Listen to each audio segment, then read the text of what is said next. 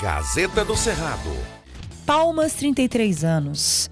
A Gazeta traz agora, no né, nosso podcast Trocando em Miúdos, um relato, a experiência e muitas revelações aí dele, que foi o primeiro prefeito da capital, ex-senador, atual deputado estadual Eduardo Siqueira Campos. Eduardo, obrigada pela entrevista e estamos todos ansiosos aí para ouvir as suas memórias dos desafios do, da primeira gestão e queremos saber também qual é a Palmas do futuro que você vê. É um prazer ter você por aqui. Minha cara Maria José, meus caros ouvintes da Gazeta do Cerrado, aqui é Eduardo Siqueira Campos, primeiro prefeito eleito de Palmas, eleito nas eleições de 1992 Tomei posse em 1 de janeiro de 1993. Naquele tempo, é, Maria José, o maior desafio de Palmas, eu posso resumir talvez em uma palavra: o homem. E quando me refiro ao homem, me refiro ao ser humano. Por quê? Porque o homem essencialmente depende, para viver em algum lugar, de água de abrigo, ou seja, de moradia, é, precisa de qualidade de vida, é, acesso a algum tipo de saneamento básico, é, precisa de vias, precisa de transporte público, precisa de educação, precisa de saúde. Então, na verdade, o que nós observamos naquele momento é que nós tínhamos um contingente imenso de pessoas chegando em Palmas sem ter onde ficar, buscando um pedaço de chão. Então nós lutávamos a um só tempo contra a invasão, pela manutenção das características principais do plano diretor, para não deixar desvirtuar aquilo que foi tão bem planejado e é, dar os passos na medida em que fosse a, a necessidade do ser humano. Então veja, precisávamos de água. Nós fizemos através da prefeitura e de uma equipe montada com os melhores técnicos que tinha no estado do Tocantins na época, montamos é, é, a estrutura de saneamento básico do município. O estado naquela época trabalhava com caminhão-pipa distribuindo água em quadradinhos de cimento que foram feitos na porta das casas. Essa água era pega em ribeirões, não tinha tratamento. As caixinhas, é, os quadradinhos construídos na porta das casas, que era uma marca de palmas naqueles, é, naqueles anos, é, era o que eu dizia, denominava entrega de água contaminada a domicílio. Então, como havia muita mão de obra, nós criamos o que se chamou na época de empreiteira orelha seca. Foram, nas diversas frentes de serviço, mais de 15 mil homens que fizeram as valas, e cavaram as valas e assentaram os canos é, dos sistemas de abastecimento de água do Jardim Aureni. É, parte que não estava feito do 1, do 2, do 3 e do 4, é, das cercanias do Tacoralto, é, da chamada Vila União, as Arnos 31, 2 e 3, e do restante das Arnos, que tinham é, apelidos, vamos dizer assim, que não vale a pena nem a gente lembrar. É, Sapolândia, e, entre, outras, entre outras denominações muito tristes. Então nós fomos buscar dar dignidade. Como? Levando água tratada, dando a Deus a caminhão-pipa, mas usando a mão de obra que era farta foi, um, foi uma epopeia. Tem cenas que se misturam como se fosse a Serra Pelada. Parecia um grande garimpo, mas era um garimpo cujo ouro a ser encontrado era a cidadania. E aí nós partimos rapidamente para a habitação. Casas pré-moldadas de tijolito, que é, usávamos o nosso próprio solo, tijolos intertravados, era como se montasse um Lego as casas, depois da base feita, eram montadas em seis dias. E nós tínhamos um ritmo de entregas de casas próprias que era, na verdade, uma, uma, como se fosse um sonho. Então, aqueles primeiros desafios. É, preservar as características do plano diretor, combater as invasões, oferecer água tratada, oferecer emprego, oferecer moradia, implantar o sistema municipal de saúde, é, criar as escolas padrão. É, vou citar algumas, que todas são é, idênticas. Vinícius de Moraes, Olga Benário, Luiz Gonzaga, Tom Jobim, é. Frank, é, Escola Aurélio Buarque de Holanda. É, foram as escolas, é, existem várias outras, mas foram as escolas que caracterizaram é, a, a, unidade padrão, que já previa é, galpão e cozinha para a, a oferta de alimentação para os alunos. Era o princípio do conceito de escola de tempo integral. Bom, continuando, minha cara Maria José, meus caros ouvintes desse podcast da Gazeta do Cerrado, é, vencido esta primeira etapa, é, é, contemplado este primeiro momento, que era de acolher as pessoas que chegavam aqui com a sua esperança e dar a elas um pingo de dignidade, que seria, portanto, habitação, água tratada.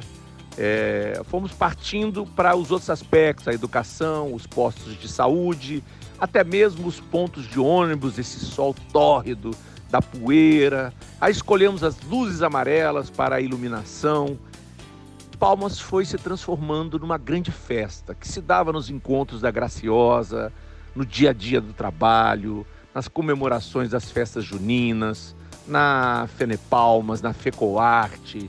É, as entidades começaram a abraçar o poder público, a Prefeitura Municipal, e serem grandes parceiras de grandes eventos que nós fomos fazendo. Ao tempo em que sonhávamos já com o Parque Cesamar, é, construíamos o espaço cultural, o ginásio Ayrton Senna, o ginásio de Itaquaruçu, é, as, as escolas já estavam sendo concluídas, e cada metro de asfalto era comemorado, cada quadra iluminada com a luz amarela, que foi um conceito novo. Essa lâmpada geralmente é utilizada das grandes vias para servir de referência, mas aqui nós invertemos, porque as pessoas moravam nas quadras e essa luz amarela era mais a de maior penetração e luminosidade para aqueles períodos em que nós tínhamos mais quadras não asfaltadas do que as poucas ruas e quadras asfaltadas. Bom, vencida esta grande etapa, nós cuidamos muito, sempre, e foi uma das coisas que rendeu ao Siqueira Campos muito, aquela questão de uma postura rígida, daqueles que o chamavam de ditador, mas foi a luta contra as invasões, para não desfigurar o plano diretor. E isso se deu, é, vieram os bairros e áreas complementares é, que abrigaram os trabalhadores. Aí eu cito o Jardim Aureli 1, 2, 3, 4, é, o crescimento do Taquaralto, é, é, as ocupações é, que se deram, mas se deram pela, pela realidade econômica de cada um que chegava. Então cada um ia buscar seu canto. O que nós é, lutávamos era a preservação dos parques, do Sussuapara, é, os parques que estão na cidade e que eram matas ciliares que tinham que ser preservadas. Então nós fizemos uma política dura é, de combate à invasão. Passando agora, Maria José, como eu vejo Palmas hoje?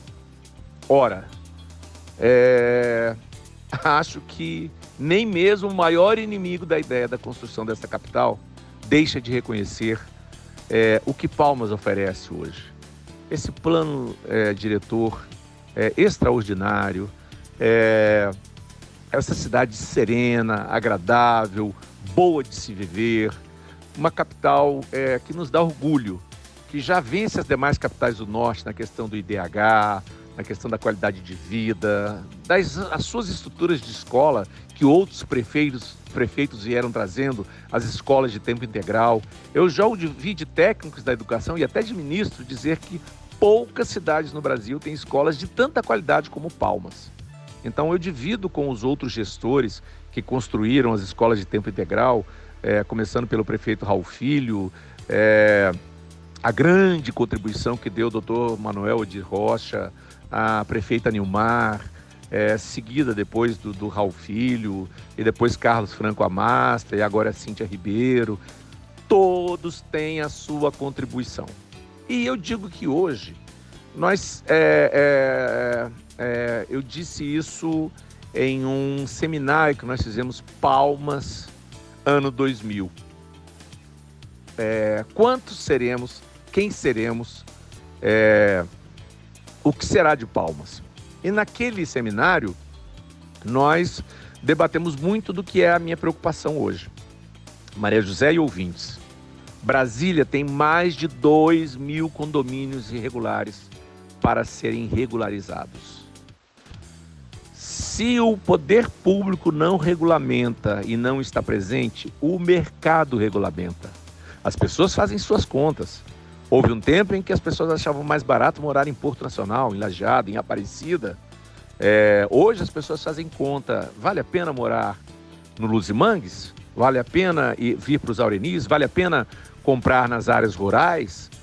Então, eu diria que as ditas áreas rurais de Palmas estão se transformando em centenas de pequenos condomínios, de pequenos loteamentos, invisíveis aos olhares do poder público, que serão os mesmos 2 mil condomínios irregulares que o governo do Distrito Federal hoje luta para regularizar. Aonde não impera é, o olhar, a mão e o pulso firme do poder público, impera a lei de mercado. E aí vão lotes da cabeça do lote, e da possibilidade do loteador. Lotes de 300, lotes de 500, lotes de 1.000 é, dependendo da área. Eu olho para Palmas e vejo, será que nós vamos ver mesmo implantada a região metropolitana de Palmas, que foi é, deixada é, como uma, uma da, um dos marcos é, que farão é, é, toda a regulação de transporte, saúde, integração é, deste grande centro e conglomerado urbano que vai virar. Isso tudo vai estar emendado. Que dia é, será que Luzimangues vai ser a segunda maior cidade do Tocantins? Será que se serão 10 anos? Será que serão 20 anos? Qual é o nosso olhar sobre Luzimangues? Será que Luzimangues merece menos? Seria um subproduto de Palmas? Não.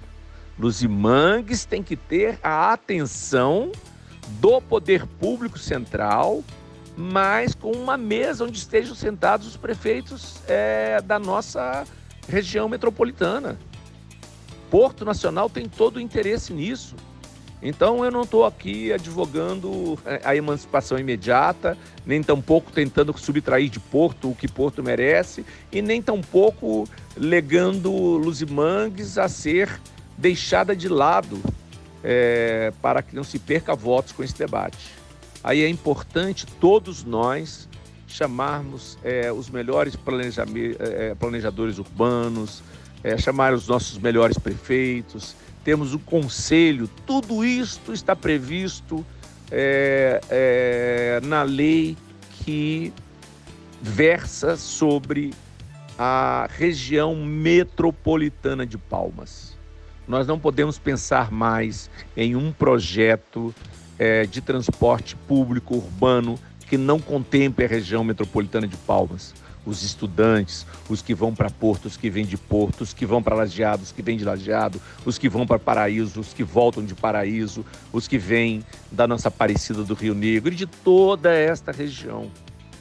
Há que se ter um olhar especial para todas essas questões. Eu diria, o desafio de Palmas, é, que se reclama muito. É, quadras fechadas ainda. Essas quadras, elas são hoje propriedades privadas e que o mercado vai regulando a sua abertura. E elas não são acessíveis para a população de baixa renda. Então, a regularização, a abertura de áreas, a aprovação de loteamentos, é, é, a infraestrutura urbana é, que há que ser feita neste entorno, ela precisa é, é, ter uma atenção especial. Hoje nós temos as emendas parlamentares, é, o orçamento que parte diretamente do Congresso, que estão chamando de orçamento secreto, mas que eu quero é que ele seja público, visto por todos e como um mecanismo de trazermos é, a, a infraestrutura para a região metropolitana de Palmas. Isso vai tirar a pressão é, é, do custo alto dos lotes, dos aluguéis, dos condomínios. É, precisamos urgentemente de Palmas ser a capital da energia solar, porque ninguém aguenta esta inversão de valores do estado que mais produz energia proporcional ao seu PIB, à sua população, e pagar a conta de energia mais cara. Isso foi uma coisa que veio com a Lei Candir, que veio com a inversão é, é, é, que faz o seguinte resultado: a energia em São Paulo é barata e ela está sendo gerada aqui, que tudo vai pelo linhão. Agora, é, ah, se Siqueira Campos foi chamado de pulso firme, de ditador por uns, eu tenho certeza que as pessoas estão esperando que ainda surja alguém com um pulso firme. Não é que bata na mesa, mas que traga as pessoas para a mesa e que saiba fazer esse debate da, da democratização dos espaços, da regulamentação via do poder público de áreas sociais, urbanas, dessa transformação de que ainda estão dizendo que é zona rural. Eu estou dizendo que Palmas não vai ter mais zona rural nenhuma se nós não estabelecermos o que pode ser loteamento, como devem ser os loteamentos, os condomínios rurais, o que deve ser preservado daquilo que eu fiz como prefeito, que foi o Cinturão Verde, o projeto São João.